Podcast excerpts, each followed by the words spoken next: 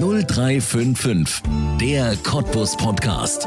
Auf Radio Cottbus mit Ronny Gersch. Präsentiert von, von Poll Immobilien Cottbus. Greif nach den Sternen. Die Faszination für alles, was über unserem Kopf am Sternenhimmel passiert, ist so alt wie die Menschheit selbst. Vielleicht auch, weil der Blick in den Himmel immer auch ein Blick in die Vergangenheit ist. Das Licht eines Sterns braucht zum Teil Jahre, bis es unser Auge erreicht. Sterne in Echtzeit und ganz unabhängig vom Wetter zu sehen, dieser Wunsch ist die Geburtsstunde von Planetarien. Cottbus hat seins seit 46 Jahren. Warum ausgerechnet hier das erste seiner Art in der DDR entstanden ist, warum es viele Gerüchte beim Bau gab und das Kuppelgebäude zunächst sogar ein Schwarzbau war, wie man ein Planetarium in die Zukunft bringt, was so viele Cottbusser vielleicht zuletzt als Kind besucht haben und wie neue Technik ein Planetarium zu einem Showroom macht. Das verraten jetzt Gerd und Sebastian Thiele, die Macher des Cottbusser Planetariums in 0355, der Cottbus Podcast auf Radio Cottbus. Mein Name ist Ronne Gersch. Herzlich willkommen. Herzlich willkommen in 0355, der Cottbus Podcast an einem ja, Tag, der heute, wenn ich aus dem Fenster schaue, recht trüb ist und ich weiß nicht, wie die kommende Nacht wird. Möglicherweise wird die auch total wolkenverhangen und dann kann man nicht so schön in die Sterne gucken und deshalb gibt es in Cottbus einen Ort, der hat immer klares Wetter, immer klare Sterne, da kann man sich immer alles angucken, alle Planeten, alles, was am Himmel passiert und das ist das Cottbuser Raumflugplanetarium. Gerd und Sebastian Thiele sind heute bei uns in 0355 5,5. Wie oft gucken denn die Thieles noch an den Himmel, wenn sie jeden Tag die Sterne im Planetarium sehen können? Also an den richtigen Himmel. An den richtigen Himmel. Da, na, da schaut man natürlich täglich und man ist immer noch genauso fasziniert, wenn man dann wirklich mal einen sternenklaren Himmel sehen kann äh, und das auch mit dem einigermaßen übereinstimmt, was man so in seiner Kuppel zeigt. Ja. Ja. Also da vergleicht man auch dann manchmal? Ja, also es ist halt schon ein bisschen schwieriger, draußen sich die Sterne anzuschauen, da die Abstände ja doch etwas größer sind. Ja. Aber man guckt natürlich auch, ja. Und äh, die Nachbarn wissen ja inzwischen auch schon, was man so treibt. Also kommen auch regelmäßig dann die Anfragen, ich habe hier was gesehen, könntest du mir mal erklären, was das war? Und man macht es natürlich auch gern. Ja. Weiß man da jetzt alles, was da so am Himmel passiert, wenn man im Planetarium arbeitet, oder muss man manchmal nachschlagen? Naja, wir sind ja äh, keine, keine Forscher, keine Wissenschaftler in dem Sinne, sondern unsere Aufgabe ist es ja eigentlich, das verständlich zu interpretieren, was andere erforscht haben. Das heißt, man muss sich schon selber erst auch mal informieren. Sagen wir mal so, also unter den Sternbildern, unter den gängigen Sternbildern der Jahreszeiten, da kennt man sich schon aus. Und wenn heute eine klare, eine klare Nacht wäre und ich sollte jetzt mal den Mars zeigen, den Jupiter oder den Saturn, die man abends sehen könnte, das würde ich auch ohne Nachschlagen hinbekommen. Ja, das findet man dann. Das Cottbuser Raumflugplanetarium, ich behaupte, ich kann es nicht beweisen, aber ich behaupte, jeder Cottbusser war irgendwann in seinem Leben mal da. Entweder als Kind oder eben als Erwachsener.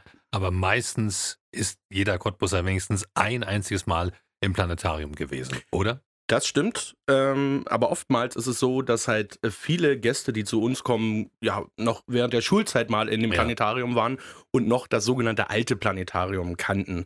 Und die Leute sind natürlich dann auch schwer beeindruckt, weil sie ja mit einer gewissen Erwartungshaltung da hinkommen.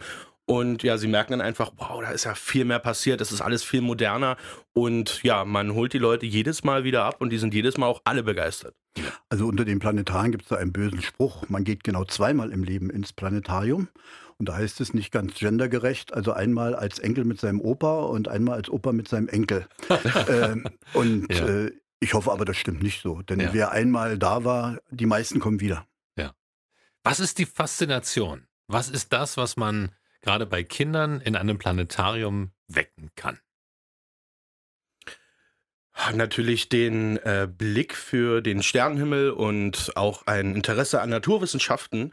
Ähm, denn es ist ja schon ein Unterschied, ob man als äh, Schüler zum Beispiel in einem Klassenraum sitzt und vorne steht der Lehrer oder die Lehrerin und erzählt theoretisch das Planetensystem oder ob man wirklich zu uns kommt und mit uns mittendrin 360 Grad sitzt und wirklich auch Planeten anfliegen kann und das wirklich mit den eigenen Augen sehen kann. Das ist halt, das ist der große Unterschied, glaube ich.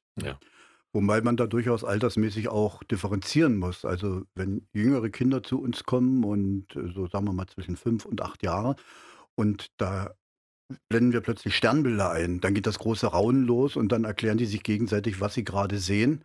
Da muss man den Älteren dann schon ein bisschen mehr bieten. Die wollen also schon ein bisschen mehr Action haben. Wir können das ja heute auch machen. Es ist manchmal sogar so, dass was den, den Älteren vielleicht gefällt oder was ihnen so, naja, so ein, ein leises Geil, so ent, wenn man das so sagen darf, ja, Ja. entlockt, ja, dass das vielleicht sogar den Kleineren Angst macht. Also man sollte da schon auch ein bisschen auf, auf die Altersempfehlung achten. Ja. Was ist denn das beste Alter, um anzufangen, um mit seinen Kindern mal ins Planetarium zu gehen? Wann geht's los? Ja, also wir haben Einstiegsprogramme, die sind so ab drei Jahren, drei, vier Jahren, sagen wir. Das ist eigentlich ein gutes Alter. Die sind dann auch nicht so lang. Die sind sehr kindgerecht gemacht.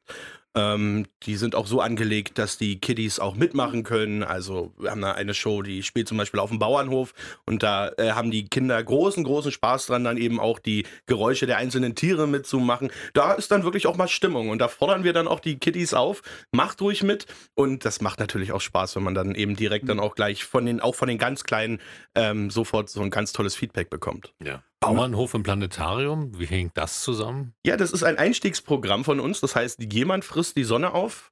Äh, das ist wirklich für die ganz Kleinen und ja, und da äh, beobachten die Tiere auf dem Bauernhof äh, eben eine Sonnenfinsternis Ah, und verstehe. wissen nicht, was es ist. Und äh, haben die Tiere natürlich auch ein bisschen Angst und machen Geräusche und die Kinder unterstützen das. Und wenn dann äh, ja wirklich mal so 90 äh, Kinder in dem Alter da drin sitzen und alle Kikeriki schreien, dann ist das auch gerade für einen, Moderator ein wunderbares Gefühl. Das macht Ja. riesengroßen Spaß.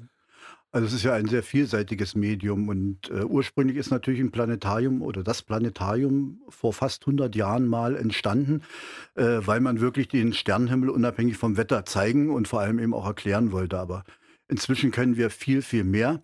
Die Generation vor uns hatte da schon sehr, sehr viele Ideen. Die hatte nicht diese technischen Möglichkeiten. Die mussten eben mit Dia-Projektion arbeiten, mit Spiegeln. Dann gab es später mal Video. Wir haben heute 360 Grad Videoprojektion. Das heißt, wir können die Halbkugel mit bewegten Bildern füllen und das Ganze können wir also auch mit der entsprechenden Technik produzieren. Äh, Und da entfernen wir uns manchmal auch wirklich von der Astronomie. Ja, da gibt es auch rein künstlerische Programme.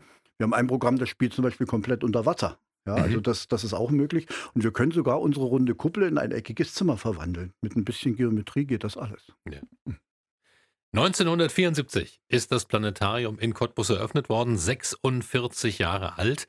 Und es war damals, ja, ich will nicht sagen eine Sensation, aber es war schon etwas, was über die Grenzen von Cottbus hinaus beachtet wurde. Denn dieses Planetarium war nicht nur sehr teuer, es war auch das zweite seiner Art in Europa.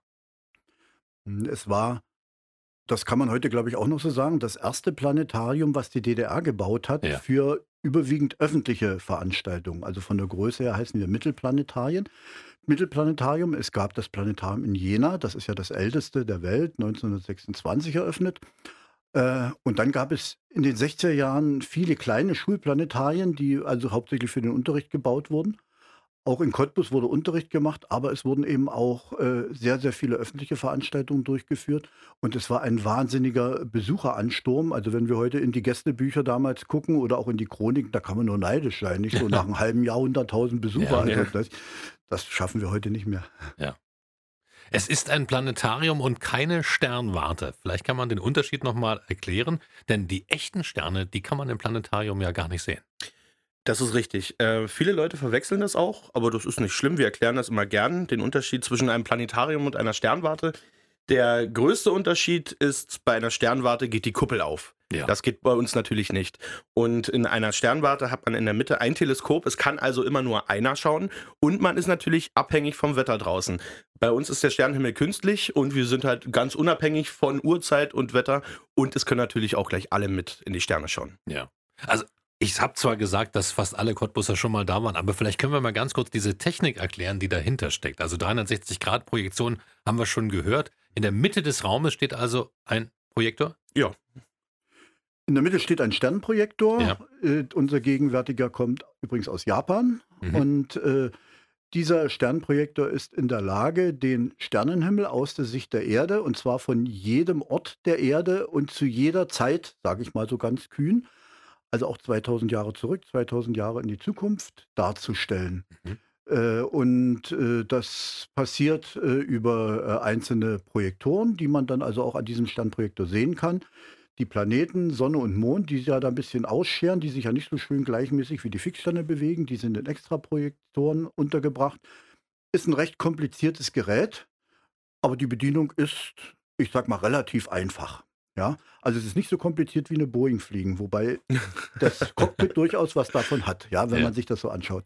Ähm, und das ist kombiniert mit einem 360-Grad-Videosystem. Das sind bei uns zwei Videoprojektoren mit Speziallinsen. Jeder Projektor übernimmt ein bisschen mehr als die Hälfte der Kuppel, äh, überlappt sich also ein bisschen. Beide Systeme sind voll synchronisiert, sodass bei uns zum Beispiel die Fixsterne meistens vom Sternprojektor aus der Mitte kommen, aber Sternbilder zum Beispiel oder andere Projektionen, die äh, werden dann durch das Videosystem gemacht. Wenn wir jetzt allerdings auf einen Planeten zufliegen und wir wollen Sterne rundherum sehen, dann kommen auch die Sterne vom Videosystem, weil sonst würde das ja so aussehen, durch die optische Projektion der Sterne, als würden die Sterne durch den Planeten durchscheinen. Also da können wir zwischen beiden wechseln und wie gesagt, voll synchronisiert funktioniert das. Ja. Braucht man da lange, bis man das fahren, haben Sie, glaube ich, vorhin gesagt, fahren kann? Naja, also es braucht schon ein bisschen Einarbeitung. Mhm. Ähm, also kann sich nicht mal jemand dahinstellen, mal, ich gucke mir das mal ein Wochenende an und mache es dann schon. Aber ja, also ich denke mal, mit ja, so zwei Monate ungefähr, dann sollte man das System eigentlich so zumindest in den Grundlagen einigermaßen beherrschen, dass man äh, Programme fahren kann. Die Besonderheit bei uns ist ja, dass wir eben nicht einfach nur Programme vorführen, sondern dass wir auch selbst produzieren. Ja. Und das ist natürlich das Aufwendige. Also ich behaupte mal, ich würde die Zeit sogar noch ein bisschen kürzer nehmen. Also zwei Monate, um Programme vorzuführen, ist nicht unbedingt nötig. Wir haben Schülerpraktikanten bei uns schon gehabt, die konnten dann Ja, in der zweiten Woche ihres Praktikums, durften die dann auch mal natürlich unter Aufsicht ran und durften so ein Programm starten. Es ist, wenn man ehrlich ist, ein Mausklick, wenn man weiß, wo man hinklicken muss. Ja. Ähm, die Hauptaufgabe aber des Programmvorführers ist natürlich, dass er weiß, was er machen muss, wenn irgendwas schief geht. Dass Ja. das Publikum wenig davon weiß. Und da muss man dann schon ein bisschen weiter eindringen. Und das Programmieren dieser ganzen Geschichte, also das Produzieren, das ist natürlich aufwendig. Und da behaupte ich mal, also ich bin ja nur von Anfang an jetzt mit der neuen Technik dabei, seit 2013. Aber da lerne ich mit jeder Produktion immer noch was Neues dazu. Produktion. Da können wir doch mal reinschauen ins aktuelle Programm. Was zeigt denn das Raumflugplanetarium Cottbus seinen Besuchern? Oh, wir haben ein ganz breites Programm von äh, wirklich astronomischen äh, Programmen. Reine Musikprogramme haben wir bei uns, die sind wirklich toll. Ähm, also Pink Floyd, Queen haben wir. Wir haben auch eine eigene Produktion. Ähm, reine Unterhaltungsprogramme, die wirklich nichts mit Astronomie zu tun haben. Also im Prinzip können wir alles abdecken. Und so, vielleicht sprechen wir mal über unsere neueste Produktion, weil die haben wir ja wirklich beide zusammen gemacht. Ja. Das war sozusagen ja die Beschäftigung in der Corona-Zeit. Ja, und äh, die heißt Können Sterne lügen? Und da setzen wir uns mit dem Verhältnis zwischen Astronomie und Astrologie äh, auseinander. Ein Thema, wo es viele meiner Planetariumskollegen schüttelt. Wenn die das Wort Astrologie hören, dann gehen die weg und winken ab. Aber man muss natürlich, wenn man mal das Ganze historisch betrachtet, sa äh, sagen, ohne die Astrologie, also die eigentlichen Sterndeuterei oder was man historisch wollte, man wollte ja aus der Konstellation der Sterne äh, das Schicksal der Erde ablesen und, und da bestimmte Gesetzmäßigkeiten erkennen. Ohne dieses Bestreben wird es die Astronomie vielleicht in der Form gar nicht geben heute. Ja. Also die Begeisterung entspringt aus dem Mythos. Äh, ja, natürlich. Selbst Kepler war ja gleichzeitig auch Astrologe und hat sich Zeit seines Lebens bemüht, eine solche, eine solche Gesetzmäßigkeit zu finden, hat dabei sozusagen nebenbei die Keplerischen Gesetze, die Planetengesetze entdeckt, die ja wissenschaftlich heute anerkannt sind. Diese Gesetzmäßigkeit hat er nie gefunden zwischen dem Geschehen am Himmel und auf der Erde, weil es sie eben nicht gibt, aber das konnte er nicht wissen, aber das war sein Antrieb. Wie viel Astronom muss man denn sein, um ein Raumflugplanetarium zu führen und zu betreiben? Ja, das, das werden wir oft gefragt. Also ich bin kein Astronom, Ja. muss ich wirklich sagen. Ich bin äh, von gelernten Beruf her Lehrer, natürlich für Naturwissenschaften, deshalb hat man da schon ein bisschen Faible dazu. Ähm, die, die Astronomie lernt man schon nebenbei. Also man guckt sich ja jeden Tag die, die Programme an und manche kann man dann schon lippensynchron mitsprechen. ja, man lernt da viel, man muss Ja. sich auch natürlich viel informieren, um die Fragen äh, zu beantworten. Das ist ganz wichtig, aber man muss eigentlich auch noch mehr sein, denn also, weil wir gerade von der Produktion gesprochen haben, das ist eigentlich Medientechnik, was man dort beherrschen muss. Und jetzt gerade in Corona-Zeiten ist auch, äh, naja, ein paar Kenntnisse in, sagen wir mal, in der Betriebsführung und im Kulturmanagement, die sind auch nicht so ganz ohne, dass man einigermaßen durch diese Zeit hindurchkommt. Ja, gutes Stichwort. Wie ist denn das Planetarium jetzt gerade geöffnet? Mit wie vielen Menschen kann man denn rechnen? Ja, wir können natürlich nicht voll machen. Ja. Ähm, ist ja logisch wegen den Corona-Zeiten. Ähm, wir lassen 35 Leute rein. Ähm, dadurch können wir die Abstände einhalten. Natürlich ähm, mit einem vernünftigen Hygienekonzept. Also man muss bei uns eine Maske tragen, auch im Foyer. Am Platz kann man sie dann abnehmen. Aber ähm, ja, es geht leider nicht mehr. Ja. Wir würden gerne wieder voll machen. Es wäre toll, mal wieder eine ausverkaufte Veranstaltung mit 90 oder bis 120 können wir ja reinlassen äh, zu fahren. Aber wenn es dann halt 35 sind, dann machen wir das natürlich auch gern für 35 Leute. Hauptsache, wir dürfen arbeiten. Ja. Das ist ja schon die, das ist ja schon das Wichtigste. Ja, ist ja für viele gerade genau das Problem, dass Ja. sie gar nicht ran dürfen, Ja. gerade in der Veranstaltungsbranche. Das Raumflugplanetarium ist städtisch. Das ist keine eigenständige GmbH, sondern gehört der Stadt. Ist das richtig? Äh, zum Teil. Zum Teil, okay. Also wir als Betreiber sind ein Verein. Ja. Wir haben uns äh, im Jahre 1996 gegründet, äh, damals eigentlich aus dem Antrieb heraus, das Planetarium zu erhalten. Da wurde ja dann so nach der Buga langsam das Geld knapp für die freiwilligen Aufgaben in der Stadt und man Mhm. suchte, was macht eigentlich den wenigsten, äh, was, was erzeugt den wenigsten Aufriss sozusagen, wenn man da spart und da stand das Planetarium ganz oben auf der Liste. Man war dann sehr erstaunt, dass es da doch ein paar Leute gab, die sich dafür einsetzten. Daraus hat sich dann ein Förderverein entwickelt. Das heißt, wir haben bis zum Jahre 2007, so bis Oktober 2007, sehr viel für das städtische Planetarium produziert. Eigentlich alles, was seit der Zeit neu produziert wurde. Und seit dem Jahre 2008 sind wir Betreiber, oder genauer gesagt, seit November 2007 sind wir Betreiber des äh, Planetariums.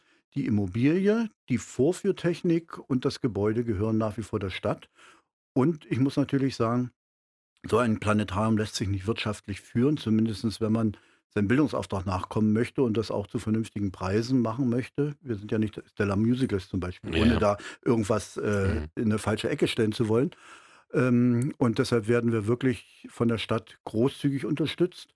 Das war auch kein leichter Weg, es hat eine ganze Weile gedauert. Wir haben eigentlich unter sehr sparsamen Bedingungen angefangen. Ich sage nur Mindestlohn und so, für eigentlich eine hochqualifizierte Tätigkeit. Seit zwei Jahren hat sich das ganz gründlich geändert und sagen wir mal so, ohne, ohne die Stadt Cottbus, aber auch ohne die Möglichkeiten, die das Land geschaffen hat, wäre es schwer geworden in diesem Jahr. Sie sprechen es gerade an. Das Planetarium ist quasi gerettet worden aus privater Initiative. Was waren das für Menschen, die sich dafür eingesetzt haben? Ja, da muss ich, ich antworten, weil Ja, da war ich noch etwas zu jung, ja. Das losging. Ja. Ach, das waren ganz, kam aus unterschiedlichen Bereichen. Es war natürlich der damalige Techniker im Planetarium, der als einziger Mitarbeiter verblieben war noch. Die Stadt hatte also von fünf Mitarbeitern abgebaut auf einen.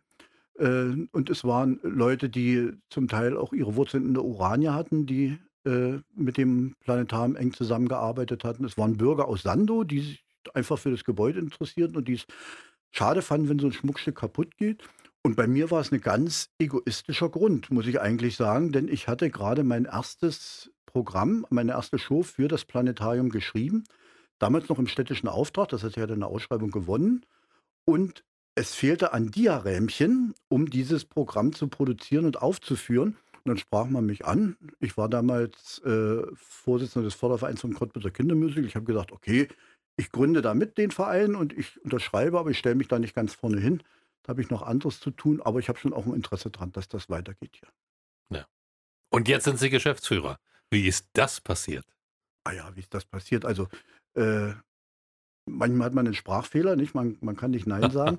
Also nach, äh, nach zwei Jahren ist der damalige Geschäftsführer, musste aus gesundheitlichen Gründen zurücktreten und alleine durch die enge Zusammenarbeit mit der Produktion, inzwischen waren es dann nicht nur eine Show, es sind dann noch zwei für Kinder dazugekommen, die übrigens heute noch im Planetarium laufen und nicht nur in Cottbus. Ähm, da war man dann eng verwurzelt und mich hatte dieses Medium einfach gepackt, muss ich sagen. Ja. Und dann hieß es drum, ja, Geschäftsführer, naja, gut, ja. Dann, ich war auch einer der Jüngeren da in der, in der Runde und ich mache das und ja, daraus ist das dann entstanden, dass dass ich es nur heute hauptamtlich, also nein, dass ich heute hauptamtlich das Planetarium leite. Geschäftsführer des Vereins bin ich immer noch ehrenamtlich.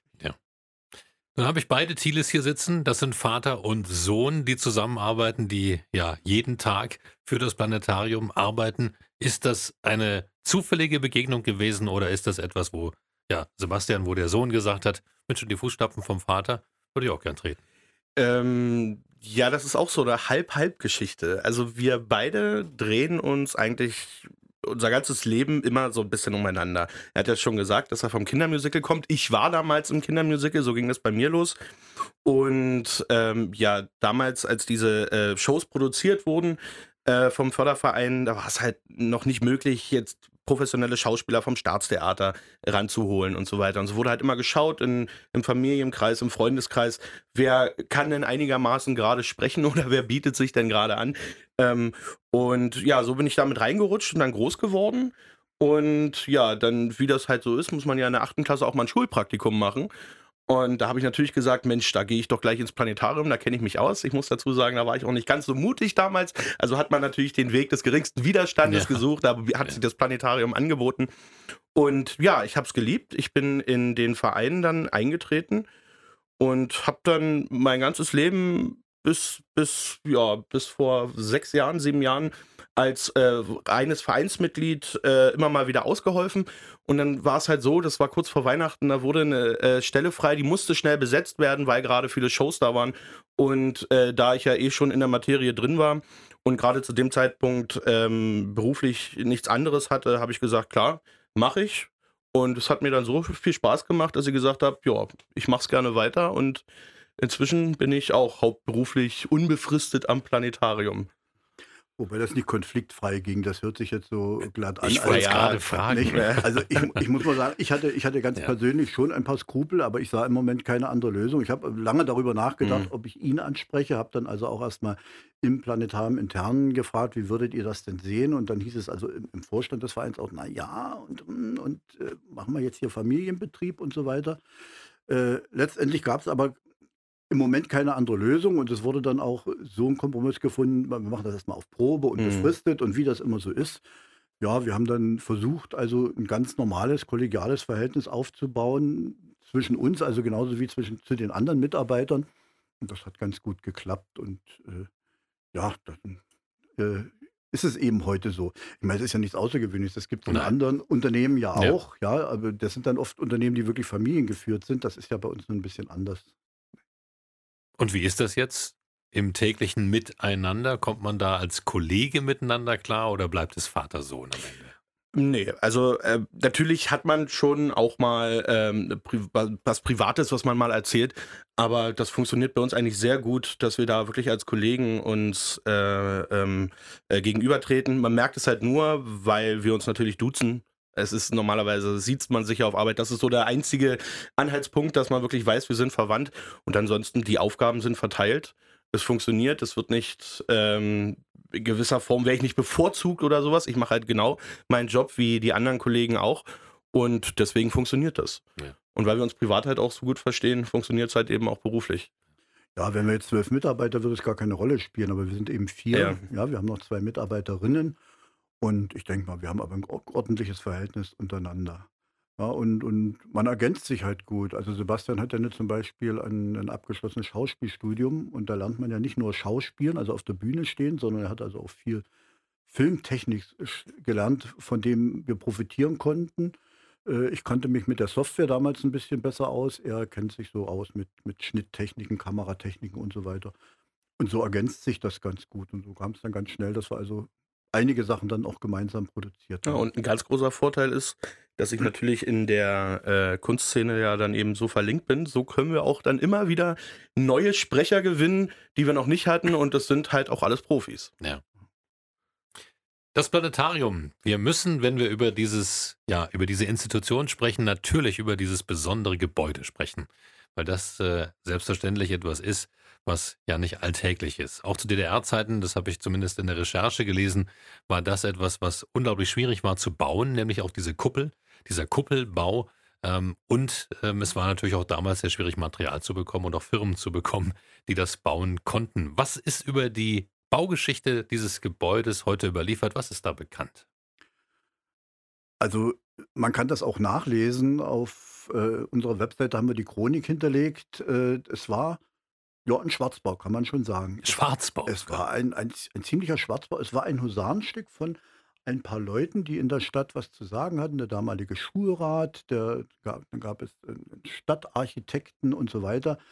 Äh, und äh, da waren also ein paar Leute in, in Leipzig auf der Messe. Da wurde also gerade dieser Projektor, den wir damals hatten, dieser Space Master, vorgestellt, hat die Goldmedaille gewonnen und die hatten dann die verrückte Idee. Kam von Karl Zeiss, ne? Von Karl Zeiss, ja. genau. Und äh, hatten dann die verrückte Idee, sowas brauchen wir in Cottbus auch.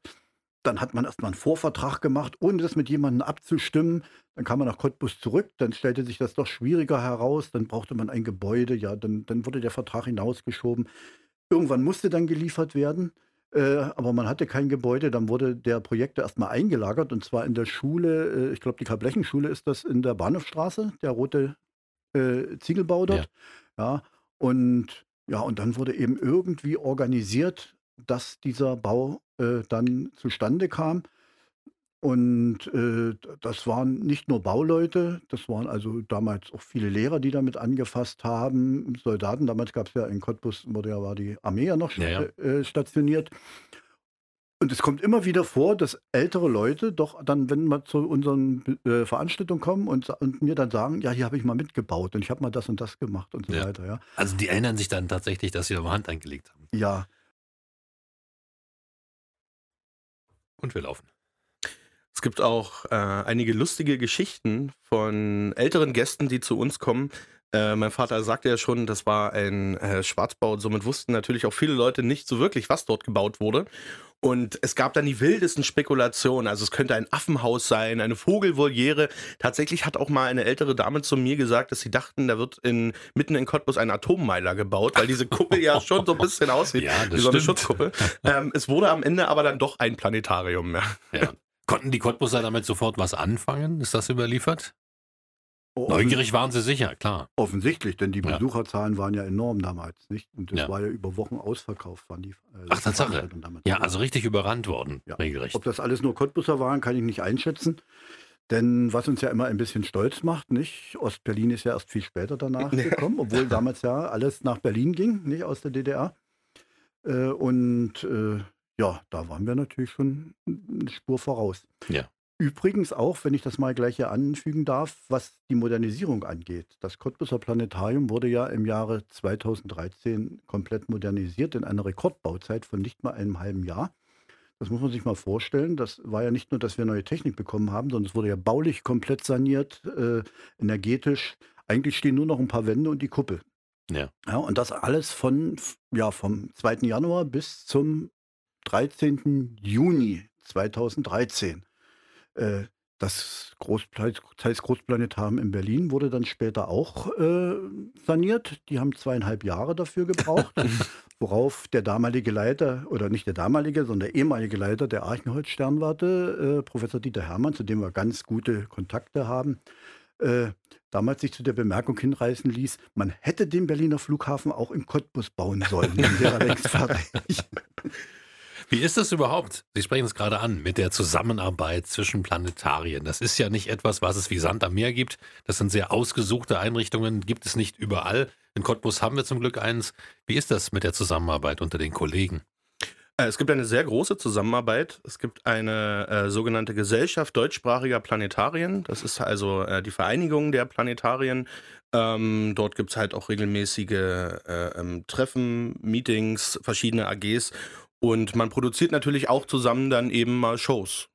Naja, die man untereinander austauscht. Dann. Genau. Okay. Also diese Zusammenarbeit gibt es eigentlich schon sehr lange und äh, jetzt weiß ich gar nicht genau, ich glaube im Jahr 2006 äh, in Wien haben wir uns dann tatsächlich als Gesellschaft gegründet.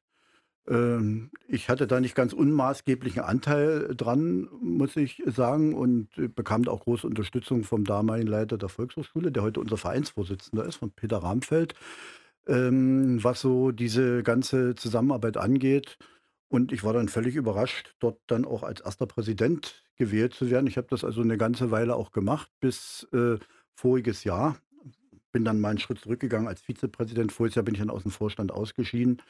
Äh, weil ich gedacht habe, so mit 60 kann man mal den Jüngeren dann äh, Ja, Platz machen. So war es dann auch. Dann bin ich in den Vorstand. Also es bleibt bei Thiele. Ah, okay. Ja, war aber auch, war auch wieder ein Zufall, dass wir uns da abgelöst haben und der äh, vielleicht auch gar nicht so ganz glücklich war. Nicht? Aber es hat funktioniert und es hatte keiner was dagegen. Also wir sind eine große Familie und man, man kennt sich, man arbeitet zusammen, nicht nur im Bereich Deutschland. Also bei uns gibt es auch kein Ost und West, muss ich sagen. Das spielt überhaupt keine Rolle.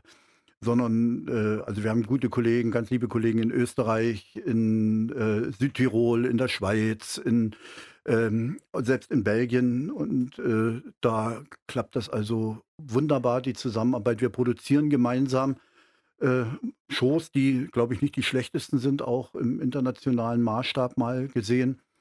Und ja, wenn wir uns wirklich mal zu unseren Meetings treffen, das ist wie Klassentreffen jedes Mal. Ja. Man freut sich wirklich und äh, ist wie eine große Familie. Nun ist ein Planetarium, Sie haben es vorhin schon gesagt, ähm, ja, nicht wirklich wirtschaftlich zu betreiben.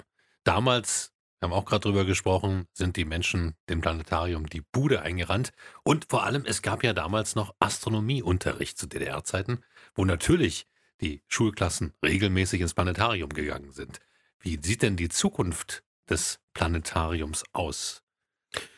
Naja, wir haben natürlich auch immer noch Schulklassen, die zu uns kommen, auch wenn es keinen Astronomieunterricht in der Form mehr gibt. Ich glaube, als Wahlpflichtfach gibt es das schon noch und das wird auch von vielen Schulklassen genutzt. Und äh, diesen Weg wollen wir eben eigentlich auch weitergehen, weil es wird im Matheunterricht, ähm, glaube ich, mal kurz angerissen, Planetensystem. Und äh, wir wollen also den, den Schulklassen und den Lehrern weiterhin die Möglichkeit geben, das, was sie theoretisch im Unterricht machen, ähm, dann eben auch nochmal bei uns zu behandeln.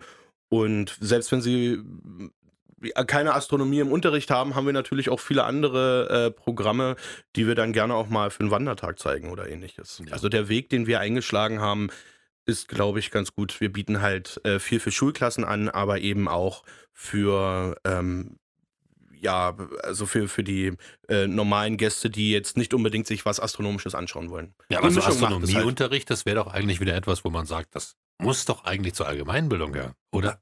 Ja, naja, da da gab es ja auch schon Bewegung und äh, natürlich, ja, wenn ich wissen will, wo ich herkomme, wo wir hingehen, dann ist Astronomie schon wichtig und es ist ja die älteste Naturwissenschaft der Welt. Aber genauso reden eben äh, Wirtschaftswissenschaftler und selbst Hauswirtschaftler und äh, ja, Finanzwirtschaftler und so weiter. Also man muss hier natürlich auch ein bisschen abwägen und sicher Kompromisse finden, denn der, der Zuwachs an Wissen in der heutigen Zeit ist ja immens und äh, das ist ja mit, gar nicht mehr mit dem zu vergleichen, was zum Beispiel vor zehn Jahren noch war. Was das Planetarium selber angeht, muss ich sagen, hatte ich natürlich auch eine Zielstellung, als ich die Leitung übernommen habe. Und das war ein eklatanter Imagewandel. Ja, also es gab Zeiten, da wurde im Planetarium im weißen Kittel äh, Ja, vorgeführt. ich erinnere mich, das stimmt. Ja, Als dem- Kind, ja. Ja. mit entweder noch mit einem Taschenrechner oder mit einem Rechenschieber oben im, äh, in, in der Brusttasche. Und äh, das ist natürlich nicht gerade förderlich, wenn man sozusagen die Leute vom Sofa holen möchte. Und mein Imagewandel, den, den ich angestrebt habe, war also wirklich das Haus als, als Kulturobjekt auch äh, anzusehen. Und äh, wir sitzen ja hier im Gebäude der Lausitzer Rundschau bei Radio Cottbus und dem bin ich zum Beispiel sehr dankbar, dass die uns nicht mehr unter der Rubrik Vortrag führen, unsere Veranstaltung, sondern tatsächlich unter Theater, denn wir sehen uns unter anderem als Sterntheater. Ja. Und wenn man unsere Veranstaltung heute anschaut, dann haben wir natürlich die normalen Planetarium-Shows, die produziert wurden, die sozusagen auf Knopfdruck ablaufen. Es gibt genauso die Liebhaber der Leute, die ins Planetarium kommen, sich von mir eine Stunde lang den Sternenhimmel erklären lassen. Also nichts anderes sehen als Sterne und meine Stimme da zu hören. Äh, aber wir machen eben auch äh, Konzerte, Kleinkunst äh, bei uns und ja, was in diesem Jahr Corona-bedingt ausfällt, aber ansonsten eigentlich so immer der große Renner ist, das sind unsere populärwissenschaftlichen Shows zum Jahresende, wo wir also unheimlich viele Themen aufgreifen und eigentlich so den Ehrgeiz haben, ja, Wissenschaft unterhaltsam zu vermitteln. Und so das Obermotto ist da immer Interessantes, Wissenswertes, nein, Interessantes, Erstaunliches und Kurioses vor der Haustür. Den Leuten also zu zeigen, ja, man muss gar nicht da nach Houston fliegen und sonst was, sondern hier bei uns vor der Haustür, da passieren so interessante Dinge und zum Teil auch so kuriose Dinge. Und das gelingt uns seit 23 Jahren. Es wäre dies Jahr die 24. Folge geworden, aber wir sind sicher im nächsten Jahr, da kommt, gibt es wieder eine. ja, also in diesem Jahr findet da nichts statt. Mhm, aus dem einfachen Grund, ist natürlich sehr teuer, das ist ja eine 90-minütige Show mit Mhm. sehr viel Ja. vorproduzierten Reportagen und so weiter. Äh, da ist schon alleine die Besucherzahl schwierig äh, mit der Besucherzahl, die wir jetzt dürfen, das schwierig wirtschaftlich zu halten. Aber viele wissenschaftliche Einrichtungen, die wir dann zum Beispiel auch aufsuchen unter Interviewpartner, äh, die sind im Moment zu. Die lassen also auch keine Gäste rein oder stehen für solche Sachen nicht zur Verfügung. Und da haben wir uns dann irgendwann im Ende August war es erst, also das Manuskript war schon ziemlich fertig, schweren Herzens entschlossen, ehe wir die Sache schlecht machen, Hm. dann lassen wir sie dieses Jahr aus und machen sie nächstes Jahr dann doppelt so gut. Wir haben über die Sanierung gesprochen, über die erneuerte Technik. Wenn uns da mal die Frage, gibt es den alten Projektor noch? Ist der irgendwo ausgestellt? Steht er irgendwo? Oder? Äh, den alten Projektor, den hatten wir der Stadt damals sogar angeboten. Ähm, da gab es aber dann nicht so richtig die Räumlichkeiten, beziehungsweise. Also angeboten ist jetzt schlecht gesagt, denn Äh, der gehört ja der Stadt. ja, aber na ja. Wir hatten nachgefragt, wollt ihr nicht irgendwas damit anstellen? Genau, also ausstellen und das, das wollten sie nicht oder konnten sie nicht, weil nicht die Möglichkeiten da waren. Und dann haben wir ähm, Karl Zeiss eben den Projektor wieder angeboten. Das war ja ein Projektor von Ja. Karl Zeiss. Und äh, die waren tatsächlich so begeistert, wie gepflegt der war. Weil man wusste ja damals nicht, wann kriegt man neue Technik, Ja. wie lange hält das. Man musste also wirklich jedes Jahr äh, die Technik intensiv warten und dann kam das halt zum Umbau. Die äh, Techniker von Karl Zeiss kamen zu uns und waren wirklich begeistert und haben dann gesagt, na dann nehmen sie den mit und nutzen den als ja, Ersatzteillager. Denn gerade in Indien zum Beispiel werden noch äh, viele Planetarien mit dieser alten Technik betrieben. Und da kann man davon ausgehen, dass sicherlich Teile des Cottbuser Projektors sicherlich äh, in solchen Ländern gelandet sind, um dort eben weiterhin die Planetarien zu betreiben. Ein Organspender. Genau. Praktisch. ja, ich, meine ursprüngliche Frage war, äh, wir haben über die Sanierung gesprochen, wir haben über die neue Technik gesprochen, wir haben über die Ideen gesprochen. Es wandelt sich ja gerade ganz viel in der Region. Wie sicher ist denn das Planetarium? Wie sicher ist denn seine Zukunft? Müssen die Cottbusser mehr dorthin gehen, damit es sicher bleibt? Auf alle Fälle. Also äh, die Cottbusser müssen mehr dorthin gehen. Ich wäre ein schlechter äh, Planetariumsleiter, wenn ich Ja. jetzt was anderes sagen würde und würde sagen, nee, bleibt ruhig fern und das reicht uns so. Ähm, also das hängt immer davon ab, welche Ideen man dort einbringt und ob man wirklich was Neues bieten kann, ob man zur richtigen Zeit auch die richtigen Themen aufgreifen kann. Dann kommen die Leute, wir merken das und äh, ja, dann wird es also im nächsten Jahr zum Beispiel ein großes Jubiläum geben, äh, nämlich des 60. Jahrestag des Flugs von Juri Gagarin, der ja unser Namensgeber ist sozusagen. Das Also haben wir noch gar nicht gesagt, so heißt es ja. ja, ja, so heißt es ja von Anfang an. Und äh, ja, also 60 Jahre bemannte Raumfahrt. Äh, und da werden wir also uns auch etwas überlegen im April nächstes Jahr. Und ich kann schon so viel sagen. Es wird wahrscheinlich wieder mal jemand nach Cottbus kommen, der selbst mal in so ein Raumschiff gestiegen ist und die Erde umkreist hat. Wer es ist, verrate ich noch nicht. Aber so als Institution auf festen Füßen gesichert, wackelt nicht. Im Moment nicht, nein. Ja. Denke ich mal nicht. Muss man sich keine Sorgen machen. Nö, also Ja. auf absehbare Zeit nicht. Aber Träume hat man ja vielleicht. Wo kann es denn mal hingehen? Abgesehen vom Imagewandel und den interessanten Programmen, ist da irgendwas noch offen, wo man sagt, dann schwimmen wir das noch hin? Also wenn ich jetzt mal wirklich träumen darf, äh, egal ob das realisierbar ist oder nicht, ich würde mich sehr freuen, wenn wir zum Beispiel noch eine Sternwarte kriegen würden.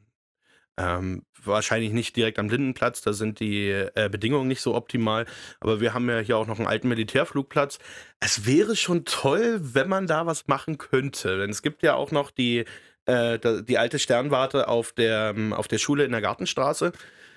Die wird nicht mehr benutzt, oder? Nein, die wird nicht mehr benutzt. Da müsste man wahrscheinlich auch ganz viel Geld reinstecken, um die überhaupt wieder äh, für die Öffentlichkeit zugänglich zu machen.